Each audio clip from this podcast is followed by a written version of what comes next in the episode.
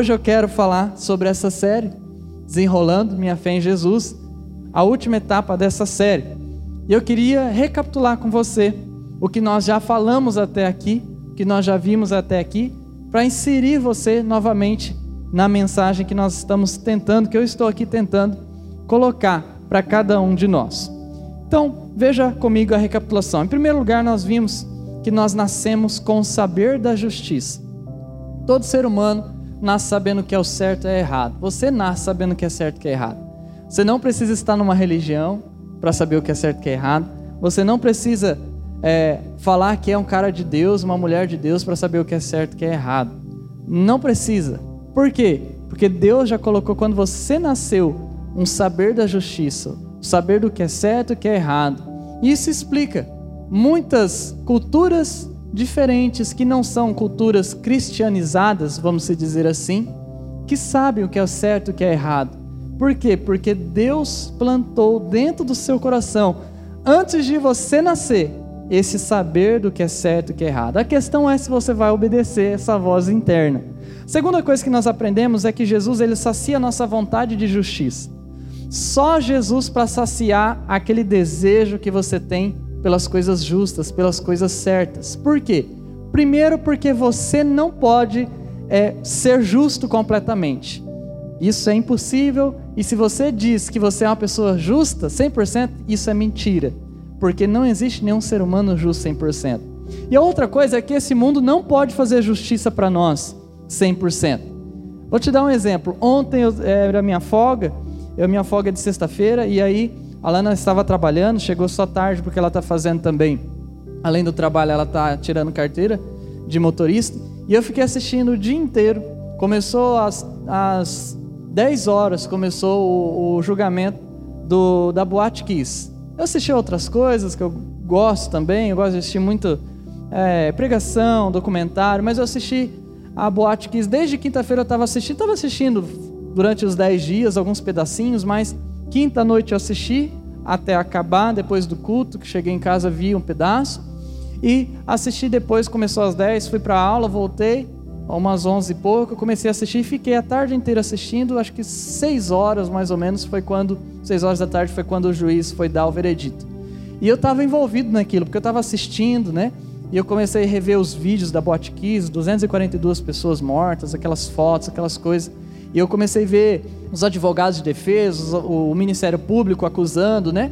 Fazendo a parte da acusação. E eu comecei a ver os dois lados, tentar me colocar no lugar, pensando, pensando nas famílias que querem justiça. E aí acabou.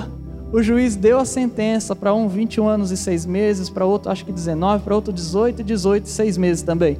A hora que ele concluiu, no último segundo, chegou um habeas corpus do STJ mandando soltar todo mundo. Na verdade, era para soltar uma pessoa e ele achou injusto, falou assim: é, chegou para uma pessoa, eu tenho que estender isso para todos os acusados.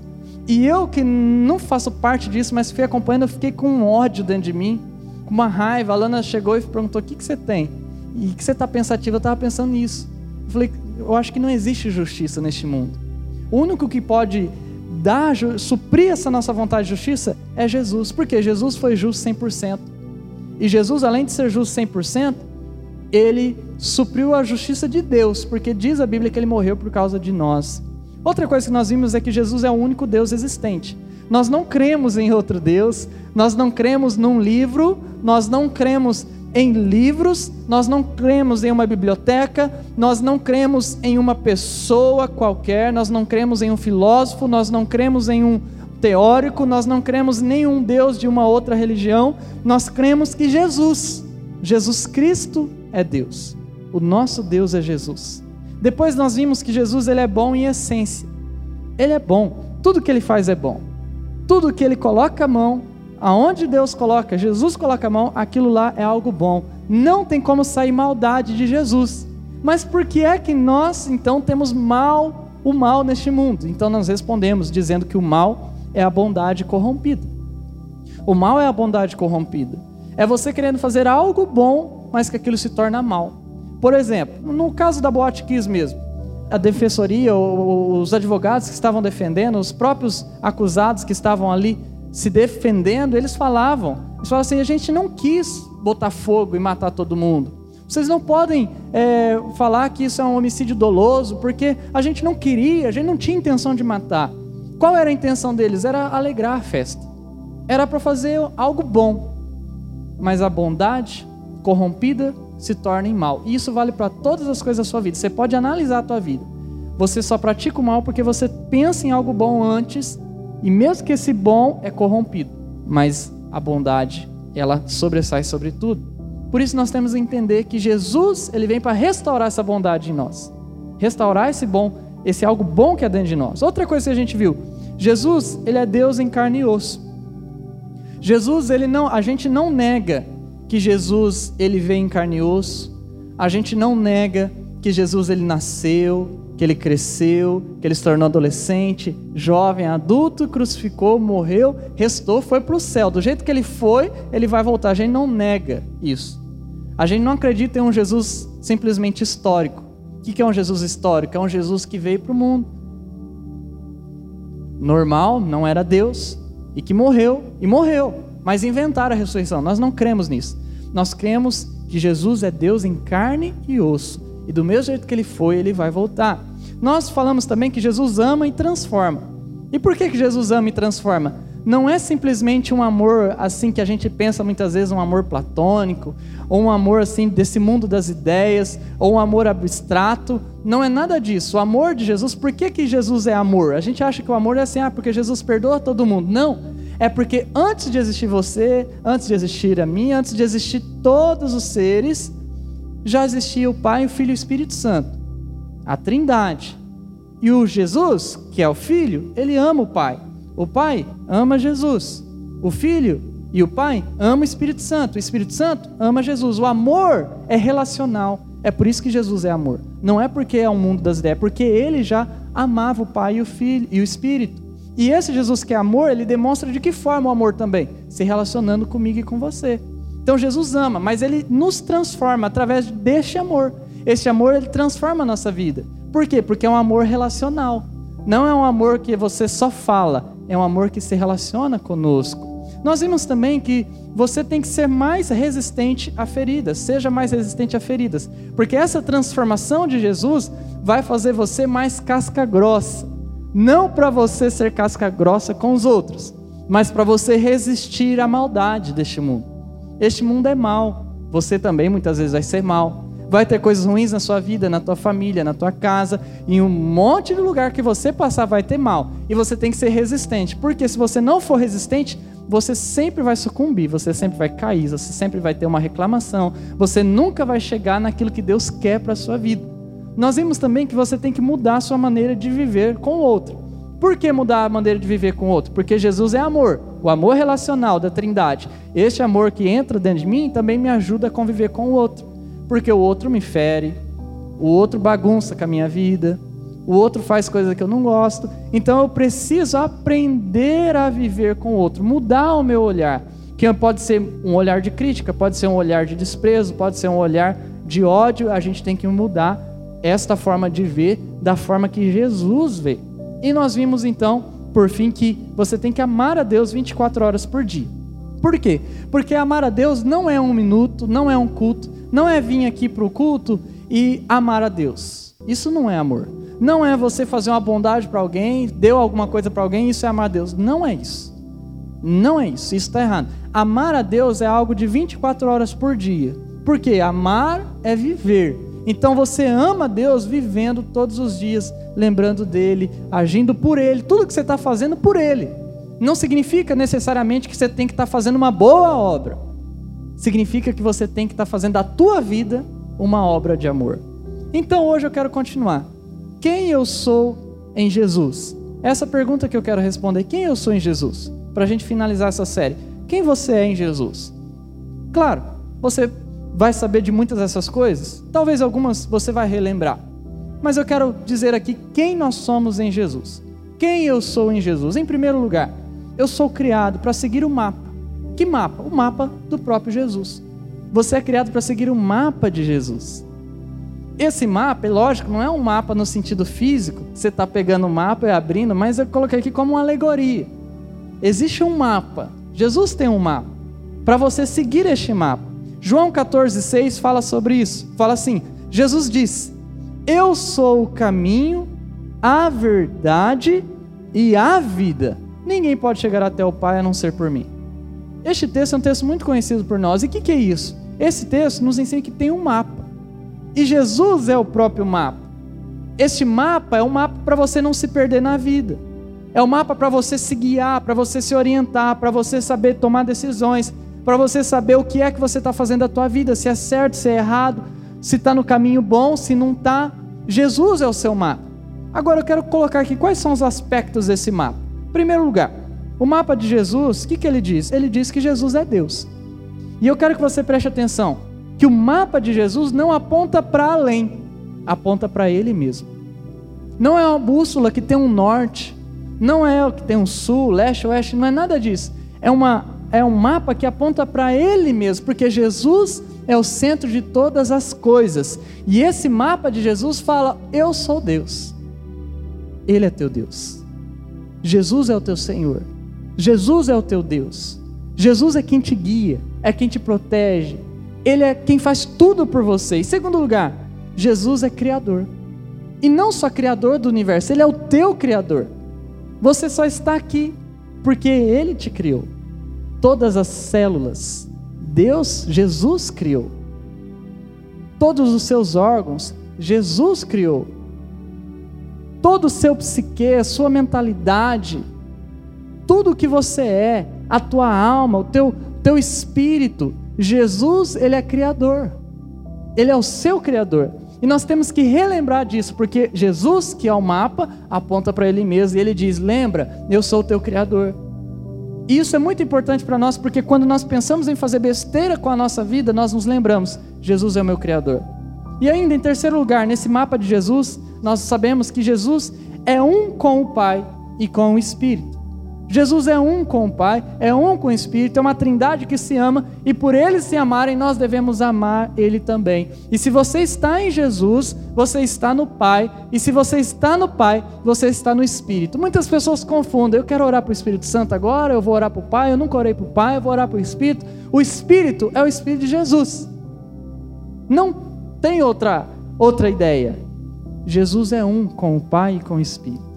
E este mapa de Jesus, quando nós seguimos este mapa de Jesus, sabe o que, que acontece?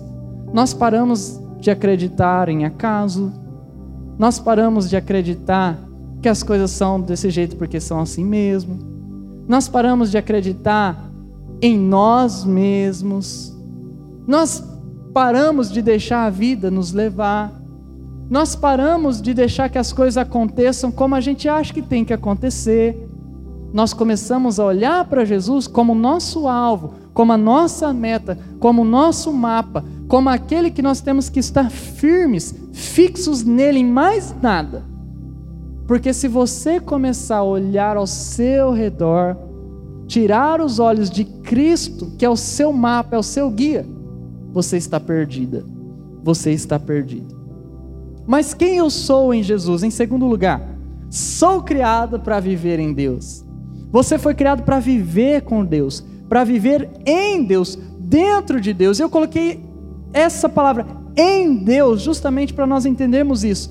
Não sou criado para ir até Deus, porque eu vou lá na igreja para ver Deus, ou eu vou lá no quarto da oração para falar com Deus. Não, você foi criado para viver em Deus, dentro de Deus com a tua alma, com o teu espírito, com tudo que você é. É em Deus, não tem um lugar. É em Deus. É você em Deus. O Colossenses capítulo 1, verso 16 diz: Todos foram feitos por Cristo para seu próprio proveito e glória. Esse texto ele diz que tudo, tudo, tudo, tudo foi criado para o proveito de Cristo. Tudo foi criado para a glória dele. E se tudo foi criado para a glória dele, tudo tem que estar nele. Tudo tem que estar nele, você tem que estar nele. E sabe qual que é a verdade aqui mais importante para a nossa vida? É que o seu ser é um instrumento pelo qual você viverá a Deus. Viverá em Deus. Muitas pessoas querem tentar descobrir a existência de Deus, querem pegar Deus e falar, eu quero raciocinar, eu quero entender Deus, eu quero descobrir, quero estudar, você não vai chegar a lugar nenhum. Porque Deus não se coloca em um laboratório. Porque se você colocar Deus num laboratório, ele não é mais um Deus com letra maiúscula, ele se torna um Deus com letra minúscula. Porque como o Criador vai descobrir a criatura? Se o Criador descobre a criatura, o Criador deixa de ser Criador, se torna criatura. E a criatura se torna Criador porque descobriu quem é o Criador. Não tem como. Qual é o instrumento então? Qual é o laboratório de você sentir Deus? Qual é o laboratório de você assim falar, eu, eu sei que Deus existe, eu estou vivendo em Deus? Esse laboratório é o seu próprio corpo. Este é um instrumento. É dentro de você que acontece a coisa. A experiência é dentro de você. Não é fora, é dentro. É dentro de você. Você começa a ter assim: eu sei que Deus existe, eu sei que Deus é real, estou sentindo esse amor, eu estou vivendo nele. É o teu ser. É por isso que você tem que valorizar você mesmo, as suas experiências pessoais com Deus, porque é isso que vai manter você. Quando as coisas ruins acontecerem, quando vier a matemática do mundo, fazendo para você fazer as somas e chegar à conclusão de que tudo aquilo era uma mentira, é nesse momento que só vai valer, sabe o que? A tua experiência. Só a tua experiência. Aquela experiência que você teve com Jesus, aquele, aquele, aquele momento que você com o seu corpo você teve aquela experiência, aquele, o seu corpo foi instrumento de viver em Deus. Naquele momento de aflição você vai lembrar daquele momento. E naquele momento você vai falar assim: não, não é racional, não é pela matemática, é algo que eu não sei explicar dentro de mim. Por isso, valorize as suas experiências com Jesus. Mas quem eu sou em Jesus? Em terceiro lugar, Sou criado para viver em comunidade. Nós não fomos criados para vivermos sozinhos, isolados. Não fomos criados para fazermos as coisas somente do jeito que a gente quer, do nosso jeito. Nós fomos criados para a comunidade, nós fomos criados para termos irmãos e irmãs. Eu não sei se você tem irmãos e irmãs, a maioria de nós aqui tem. Eu tenho vários irmãos e irmãs. Nós somos em sete, eu sou o primeiro, mas eu tenho seis irmãos. Nós fomos criados para viver em comunidade com irmãos e irmãs, não só irmãos e irmãs de sangue, mas com pessoas. É por isso que você gosta de gente que você gosta. Você gosta de estar perto de gente que você gosta, por quê? Porque é gostoso se relacionar. É por isso que você quer namorar. É por isso que você namora. É por isso que você casa. É por isso que você tem amiga. É por isso que você tem amiga. Por quê? Porque é bom. É bom quando há cumplicidade, porque nós somos criados para isso. E sabe de uma coisa? Deus se manifesta quando nós cremos juntos. Quando nós cremos juntos, Deus se manifesta. De que forma? A Bíblia coloca isso em Mateus 18, 20. Diz assim: Pois onde dois ou três se reunirem, porque são meus, eu estarei ali, mesmo entre eles. Olha o que diz a palavra de Deus.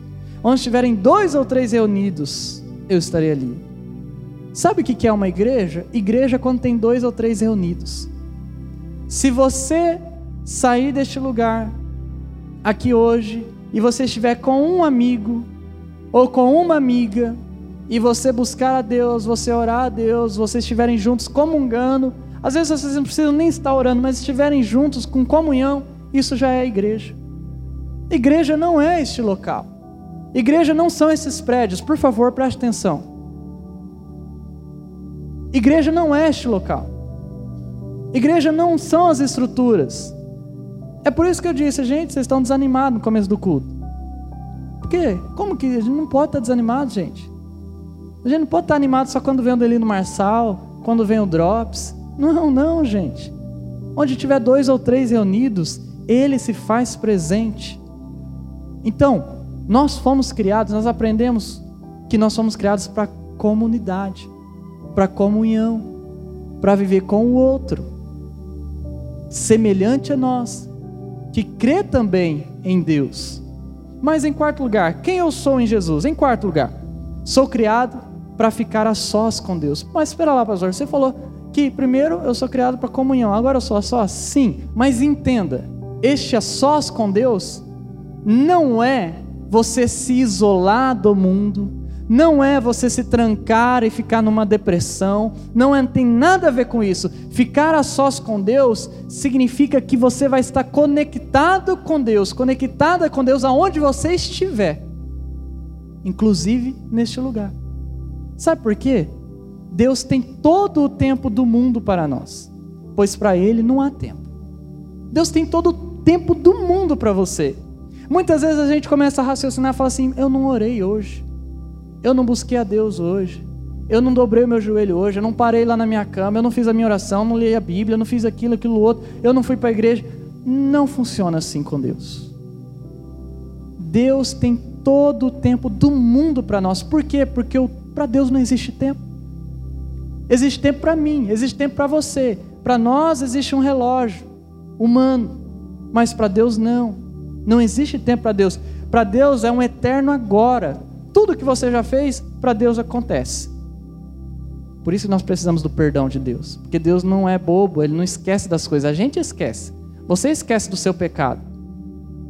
Para Deus é tudo um eterno agora. É por isso que precisa do sacrifício de Jesus. O teu futuro, você planeja, você pode pensar o que você vai fazer.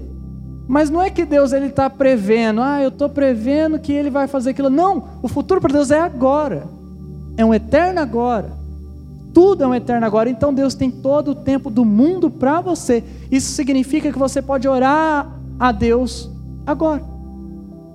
Enquanto você está parado. Ou enquanto você está caminhando pela rua. Ou enquanto você está deitado na sua cama. Enquanto você está assistindo alguma coisa. Enquanto você está dentro do seu carro, enquanto você está dirigindo, em qualquer lugar você pode falar com Deus, porque Ele tem todo o tempo do mundo. Não há um tempo, um momento físico, não há um tempo, somente um tempinho para você ir buscar Deus. Não existe isso. O que existe é um eterno agora. Você pode falar com Deus em todo instante. Sabe o que, que acontece quando você não entende isso? Você se torna religioso. Porque aí você fala assim: eu não fiz o meu rito. Eu não fiz a minha oração do almoço, eu não fiz a minha oração do café, eu não fiz a minha oração da noite, eu não fiz a minha oração da manhã, eu não fiz isso, não fiz aquilo e você se enlouquece e você gera culpa em você mesmo porque você não fez aquilo. Sendo que Deus não é assim, Deus não tem tempo. Deus tem todo o tempo para nós, pois para Ele não há tempo. Por isso, se conecte com Deus em qualquer lugar, em qualquer momento, em qualquer ocasião. O 1 Tessalonicenses 5,1 fala sobre isso: fala assim, permaneçam sempre em oração. Olha que esse autor é inteligentíssimo, olha o que ele diz sempre em oração, porque sempre ele entende isso. Para Deus tudo é um eterno agora. Eu oro para que você mude a sua percepção sobre isso. Que você tenha conexão diária com Deus, luz diária. Sempre. Que você não seja como a terra. Que Deus fez a terra de uma forma perfeita. Nós precisamos disso, mas a terra ela se esconde do sol, depois ela volta para o sol. Isso, nós precisamos biologicamente disso também. Mas, metaforicamente, que você não seja como a terra, que fica ora na luz, ora nas trevas. Não. Fique sempre na luz. Porque Deus tem todo o tempo para você. E onde você estiver, pare e fale com Ele. Ele está ali. Quem eu sou em Jesus? Em quinto lugar, Sou criado para ser filho de Deus. Você não foi criado para ser um menininho, uma menininha, uma criancinha, um adolescente, um jovenzinho, um homenzinho que cresceu, que está tão bonitinho, que já tem barba, que já está namorando, que está casando, que olha, que tem uns fiapinhos aí na, no rosto, mas vai ficar melhor. Você não foi criado só para ser essa pessoa. Você foi criado para ser filho de Deus filha de Deus. O 1 João 3,1 diz assim: Vejam como nosso Pai Celestial nos ama tanto, pois Ele nos permite ser chamados seus filhos. E o texto coloca: medite nisso, e realmente nós somos. Você é filha de Deus, você é filho de Deus. Isso é maravilhoso. Porque quando você se torna filho de Deus, quando você se torna filha de Deus, você desperta para a verdadeira vida. Você começa a enxergar melhor as coisas. Igual você quando você coloca um óculos. Se você usa óculos, você começa a enxergar melhor as coisas com aquelas lentes. E quando você tira, fica embaçado, como eu estou vendo embaçado lá no fundo, porque eu quebrei meu óculos. Quando você tem Jesus, quando você se torna filho de Jesus, filha de Jesus, você começa a ver com os outros olhares, você começa a desfrutar de verdade da vida. Sabe de uma coisa? Quando eu era criança eu gostava daqueles soldadinhos que de plástico, ou aqueles soldadinhos, tinha muitos soldadinhos de chumbo. E aquilo lá é algo imóvel. E nós somos como aquilo, quando a gente não se torna filho de Deus. Mas eu preciso dizer para você aqui que você não é um soldadinho de chumbo. Deus ele quer te fazer filho dele. Você não é um soldadinho de chumbo. Você não é alguém que no soldadinho de chumbos você cria a postura da pessoa. Coloca o soldadinho com a espingarda ou com a metralhadora, seja lá o que for, depende do, do que é o soldadinho.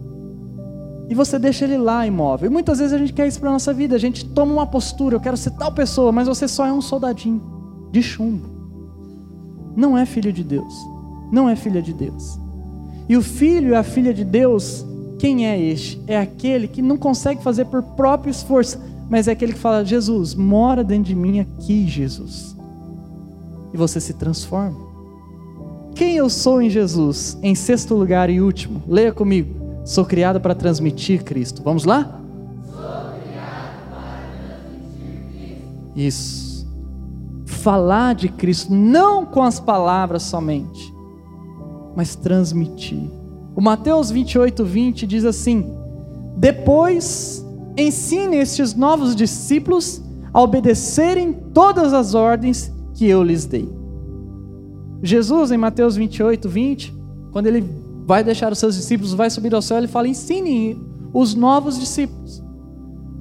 Mas este ensinar não é assim um negócio de professor, que eu estou te ensinando quanto que é 2 mais 2, que eu estou te ensinando as coisas das matérias que aqui estão, que eu preciso lecionar isso. Não é.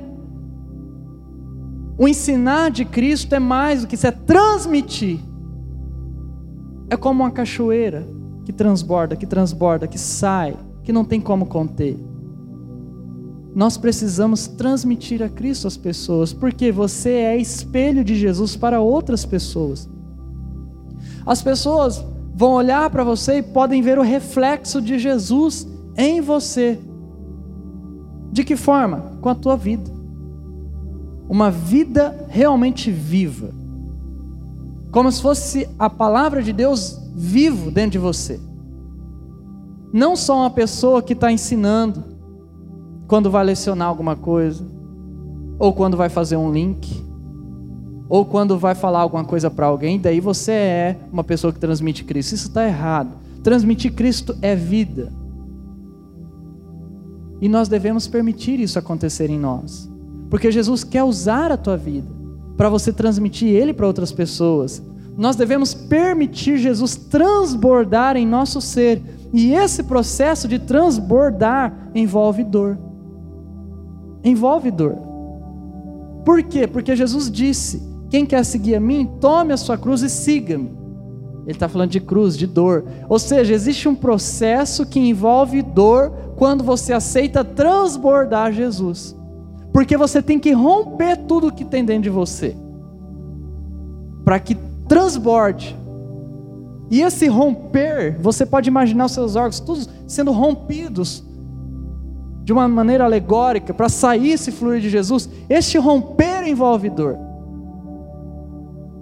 Envolve algo que você vai considerar ruim. O que, que ele rompe? Como que ele transborda? Rompendo o quê? Ele rompe muitas coisas. Muitas coisas, mas uma delas é o que você pensa. É o que você acha. É o teu bem-estar. É o teu bem-querer é o que você imagina, é o seu eu, é a sua chatice. Tem que romper para transbordar, para sair Jesus. E aí, quando isso rompe, Jesus vai moldando em você o caráter dele, você vai ficando parecido com Jesus, você vai ficando parecida com Jesus, você vai sendo formada. E sabe de uma coisa? Nós precisamos deixar isso acontecer, porque se nós fizermos qualquer coisa da nossa vida que não for isso, vai ser tudo em vão. Se Jesus não for formado em você, todo o seu esforço é perca de tempo. Todo. Você pode vir no sábado, vai ser uma perca de tempo você vir para este sábado. Você pode vir um dia, pular outro, vir no outro, vai ser uma perca de tempo você vir aqui. Você pode chegar na tua casa hoje e ler a Bíblia, ler um, um livro inteiro, ou o Novo Testamento inteiro, vai ser uma perca de tempo você ler a Bíblia. Vai ser uma perca de tempo você orar. Vai ser uma perca de tempo você fazer qualquer sacrifício, qualquer coisa, qualquer coisa que envolva religiosidade, que você acha que seja cristianismo, tudo isso vai ser uma perca de tempo. Você pode conhecer teologia, você pode conhecer tudo. Você pode, alguém pode falar uma coisa, você pode saber, vai ser tudo uma perca de tempo. Se Jesus não for formado em você. Se Jesus não for formado em você, não vai valer a pena o teu esforço. E aqui é o erro de muitas pessoas. Porque, como eu disse, muitas pessoas querem se programar. Eu tenho que fazer isso, porque isso é uma atitude cristã, aquilo outro, aquilo outro, aquilo outro. Mas Jesus não está sendo moldado. A pessoa, a ética dela é uma ética boa, ela ajuda até outras pessoas, ela para em alguns momentos, ela lê a Bíblia, ela ora, ela até coloca as mãos juntas para orar, ela vem na igreja, em alguns momentos ela se quebranta, ela chora algumas vezes, ela levanta as mãos algumas vezes. Ela fala que acredita em Deus. Tudo isso é uma perca de tempo. É uma perca de tempo. Uma perca de tempo, eu digo sem medo. Ler a Bíblia, orar e fazer qualquer atitude cristã é uma perca de tempo se Jesus não for formado em você se Jesus não for formado em você. Porque a Bíblia diz, Jesus diz. Muitos dirão: Senhor, eu fiz isso, isso, isso, isso. Não te conheço. É uma perca de tempo. Então, se Jesus não está sendo informado em você, não perca o seu tempo. Sabe por quê? Você só é alguém em Jesus. Você só é alguém em Jesus. Aí tudo faz sentido. Tudo faz sentido. Tudo vale daí. Porque é em Jesus. Porque Jesus é o mapa, o guia, o centro. Ele nele está todas as coisas. E você está ali. E é ali que dá salvação, é ali que dá perdão, é ali que dá tudo. É ali que tem oração, é ali que tem leitura, é ali que tem tudo. Mas se você não tiver em Jesus, se Jesus não tivesse transbordando, se não tivesse sendo moldado, tudo não vale nada. Você só é alguém em Jesus que você acredite em Jesus. Não só de pensamento, mas esse transbordar dentro do seu corpo, dentro do seu ser, que faz de você alguém de fato. Só em Jesus. Feche seus olhos, vamos orar a Deus. Senhor Jesus, eu quero orar aqui nessa noite, ó Pai. Porque o Senhor é o nosso Deus. Eu acredito em tudo isso que eu falei. Não volta atrás em nenhuma palavra, Jesus. Porque tudo está em Ti. Ó Deus, eu peço nesta noite aqui, Jesus, eu até brinquei com o pessoal aqui. Parece que todo mundo desanimado, Senhor. Jesus, Eu oro, Senhor. Faça o teu querer, Pai. A tua vontade. Que cada um aqui, Senhor, cada jovem aqui, possa viver o Senhor. Viver, ó Deus, o teu querer. Não simplesmente com uma lista, Senhor, do que fazer e o que não fazer, mas viver, viver normal, viver a vida em Ti Jesus nos ensina a ter essa conexão de alma, de espírito, de mente, de coração interna, Senhor, com o nosso corpo, como instrumento de adoração. Que possamos viver, Senhor, 24 horas conectado, lembrando o Senhor, falando, amando, vivendo. Vivendo. Jesus nos ensina que o Senhor é o centro de tudo, nos ensina a desenrolar essa nossa fé em Ti, uma fé que vive, que é prática. Ó Deus, eu creio assim e oro em nome de Jesus.